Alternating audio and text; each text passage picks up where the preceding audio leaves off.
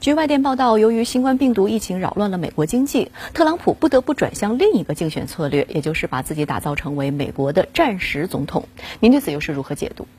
我认为，特朗普之所以要把自己塑造成美国的战时总统，除了您刚刚讲到的迫不得已的因素，也就是新冠疫情毁掉了特朗普的经济牌之外，还有另外几个方面的原因。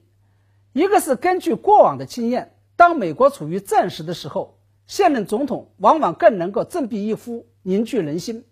不过，我认为最终特朗普能不能笑到最后，成功的以战时总统的名义来赢得连任，还有待于观察。因为战时总统的称号虽然可以帮助特朗普快速的赚取人气，但是这样一种来得快的东西啊，毕竟去的也快。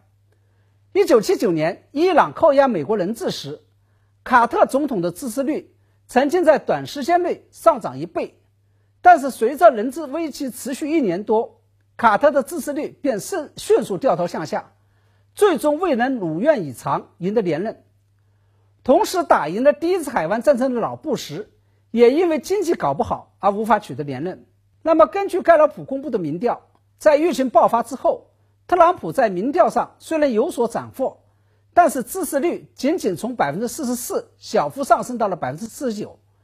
仍然落后拜登好几个百分点。尤其是当前美国的疫情仍然在发展过程当中，假如特朗普接下来再度犯下了不可饶恕的错误，比如因为强行复工导致疫情的第二次大爆发，那美国选民就极有可能会对特朗普秋后算账，民主党与拜登也肯定会揪住这件事情不放。那么届时，正式总统特朗普就极有可能会弄巧成拙，在连任的路上阴沟里翻船。